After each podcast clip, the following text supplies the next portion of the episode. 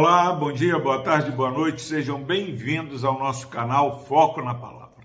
Louvado seja Deus pela sua vida. Palavra do Senhor no livro do profeta Isaías, capítulo 35, versículo 2. Florescerá abundantemente, jubilará de alegria e exultará.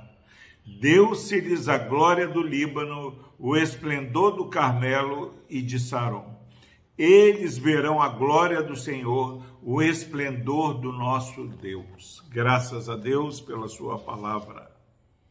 Meu irmão, minha irmã, nós estamos falando aí para que você possa terminar bem este ano de 2022, entrar firme e confiante em 2023, não porque mudou um governo para outro, mudou-se de emprego, não.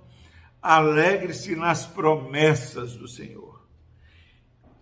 E Deus está falando para um povo que estava sofrendo pela opressão daqueles que estavam dominando sobre eles.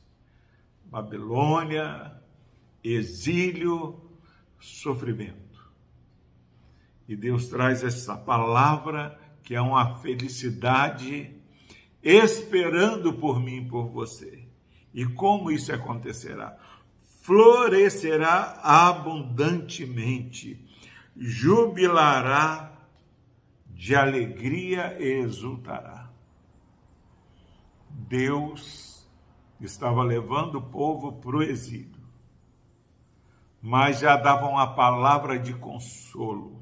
Olha, eu vou transformar esse choro de vocês, depois de quebrantar, depois de ensinar o caminho santo a vocês, vocês florescerão abundantemente. Vocês jubilarão, se alegrarão, exultarão. Quem, meu irmão, minha irmã, não está cansado de sofrer? Quem não está é, cansado é, com as mazelas dessa vida. Deus fala para mim e para você. Os que confiam no Senhor, eles florescerão de maneira abundante. E a nível de comparação, ele fala: olha, vocês experimentarão uma glória como a glória do Líbano, como a glória do Monte Carmelo como a glória de Saron, figuras conhecidas do povo de Deus. Monte Carmelo. Olha lá no Monte Carmelo, Elias contra os profetas de Baal, Deus exaltado. Deus é exaltado no Monte Carmelo. Deus é exaltado assim como a glória do Líbano, com aqueles cetros tão maravilhosos. Essa é a glória essa é a felicidade que Deus tem reservado para mim e para você. E diz mais: eles verão a glória do Senhor, o esplendor do Senhor. Se Monte Carmelo, Líbano, Saron tinha alguma glória, a glória que nós vamos desfrutar é a glória do Senhor. Quando os anjos vão anunciar aos pastores que o Salvador havia nascido, a glória de Deus brilhou na vida daqueles anjos.